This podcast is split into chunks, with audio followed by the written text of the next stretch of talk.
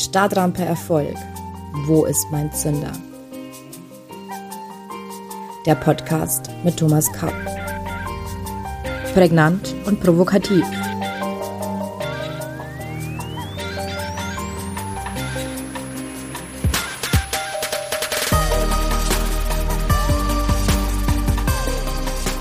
Herzlich willkommen allseits. Ich begrüße Sie zu unserer neuen Folge von Stadtrampe Erfolg. Wo ist mein Zünder?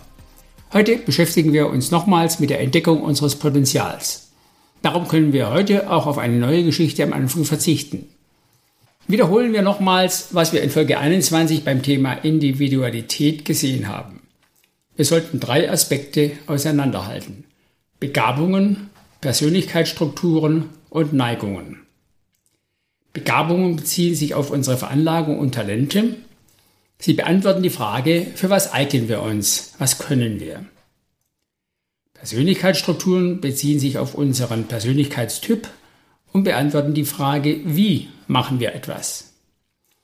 Und Neigungen beziehen sich auf unsere intrinsischen Werte, also unsere inneren Treiber, und beantworten die Frage, warum machen wir etwas?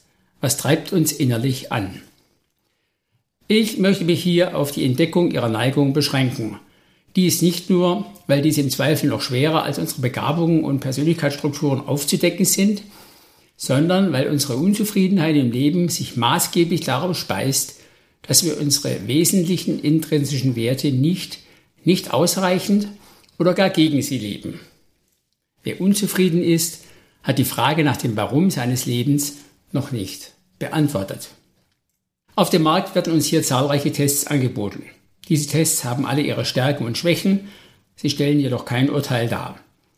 Aber sie geben uns vielleicht weitere nützliche Puzzlesteine auf unserer Suche in die Hand.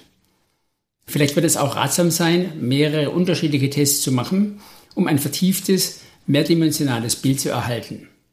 Egal, für welche Methode Sie sich entscheiden, wichtig ist es, dass Sie sich auf die Suche machen. Ein Beispiel für einen solchen Test möchte ich hier vorstellen. Der Test von Stephen Rice, das sogenannte Rice-Profile, hat 16 menschliche, wenig veränderbare sogenannte Lebensmotive identifiziert. Das sind im Einzelnen Macht, Unabhängigkeit, Neugier, Anerkennung, Ordnung, Sparen, Ehre, Idealismus, Beziehung, Familie, Status, Rache, Eros, Schönheit, Essen, körperliche Aktivität und Ruhe. Diese Motive sind nach der Meinung von Reis bei allen Menschen in schwacher, mäßiger oder starker Ausprägung vorhanden. So sei der Mensch, bei dem Unabhängigkeit schwach ausgeprägt ist, eher auf andere angewiesen und ein Teamplayer, während bei starker Ausprägung Freiheit, Autonomie und Autarkie gesucht wird. Die 16 Lebensmotive von Reis wurden in Folgestudien bestätigt, und zwar auch kulturübergreifend. Sie können einen hohen Erklärungswert in Bezug auf menschliches Verhalten aufweisen. Wir sollten daher den Einfluss unserer Lebensmotive auf unser Verhalten und unsere allgemeine Zufriedenheit in Beruf, Familie und im Leben allgemein nicht unterschätzen. In der Praxis sollten wir uns auf die drei wichtigsten Lebensmotive konzentrieren – Sonst wird das Ganze etwas unübersichtlich und verliert seine Kraft. You can't have it all. Sie können nicht alles haben im Leben. Ihre Lebensmotive haben Konsequenzen. Wenn Sie sich für ein Leben in der Politik, zum Beispiel mit dem Wert Anerkennung, entschieden haben, wird Ihr Familienleben, also Ihr Wert Familie und Ihr persönlicher Freundeskreis, also Ihr Wert Beziehung, sehr wahrscheinlich darunter leiden. Unsere Ziele können dieselben sein, die dahinterliegenden Lebensmotive, jedoch ganz unterschiedlich. Ich nenne ein Beispiel. Zwei Menschen träumen von einer Reise nach Hawaii. Dahinter können völlig unterschiedliche Lebensmotive stehen. Schönheit, Neugier, Anerkennung, Status, Aktivität, Idealismus, Ruhe, Essen und so weiter. Die Entscheidung für ein Lebensmotiv bedeutet also noch keine konkrete Festlegung auf ein bestimmtes konkretes Ziel, geschweige denn den Weg dahin. So kann dasselbe Lebensmotiv, zum Beispiel Idealismus, zu unterschiedlichen Zielen und Umsetzungen führen. Umgekehrt kann sich ein und dasselbe Lebensmotiv in völlig unterschiedlichen Lebensentwürfen widerspiegeln. Auch hier wieder ein Beispiel. Das Motiv Idealismus wird ein Software-Crack vielleicht als Mitglied der Open Source Community, eine Medizinerin im Team von Ärzte ohne Grenzen oder ein Literat als Redenschreiber bei einer ökologisch orientierten Partei ausleben.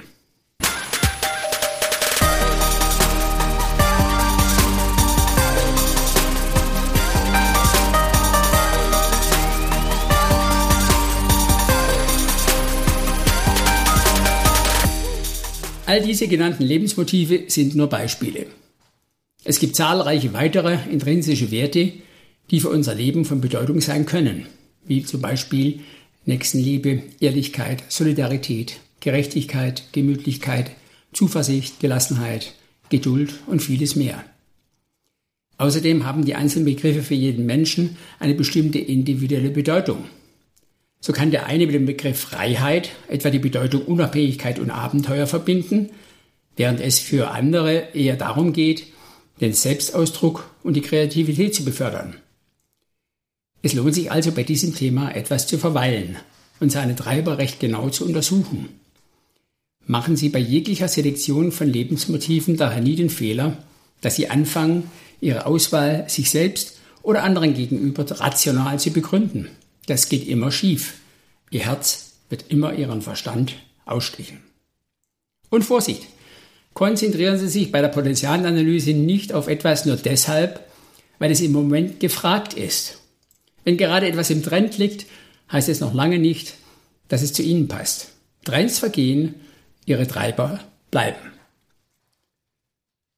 Oft sehen wir unsere eigenen Potenziale nicht oder halten sie für nichts Besonderes weil sie uns so leicht von der Hand gehen. Menschen neigen daher häufig dazu, ihre Schwächen viel klarer zu sehen und für viel wichtiger zu halten als ihre Potenziale und sich deshalb auf ihre Schwächen zu konzentrieren. Sie tendieren zu einem verzerrten Bild der potenziellen Wirklichkeit. Unsere reinen Eigenbetrachtungen kommen damit nicht selten an ihre Grenzen. Oft ist unsere Eigenwahrnehmung nicht deckungsgleich mit der Fremdwahrnehmung Dritter. Für die Herstellung von einem vollständigen Bild ist daher neben irgendwelchen Tests das Feedback eines Freundes, eines Verwandten oder von einem Coach eine wichtige Hilfestellung. Für heute sind wir damit fast am Ende. Wie immer gibt es für Sie noch zwei Impulse, liebe Zuhörerinnen und Zuhörer, ein Zitat und eine Frage zum Nachdenken. Das Zitat stammt heute von Friedrich Nietzsche. Hat man sein Warum des Lebens, so verträgt man sich fast mit jedem Wie. Der Mensch strebt nicht nach Glück, wie die Engländer glauben. Zitat Ende. Und die persönliche Frage für Sie lautet, ist Ihre berufliche Tätigkeit Ausdruck eines oder mehrerer Ihrer Lebensmotive? Das war's für heute. Wir sprechen uns am nächsten Mittwoch um 7 Uhr. Dann vertiefen wir die für die Potenzialentdeckung oft wichtige Frage Begabung oder Neigung. Bis dahin verbleibe ich mit den besten Wünschen. Ihr Thomas Kapp.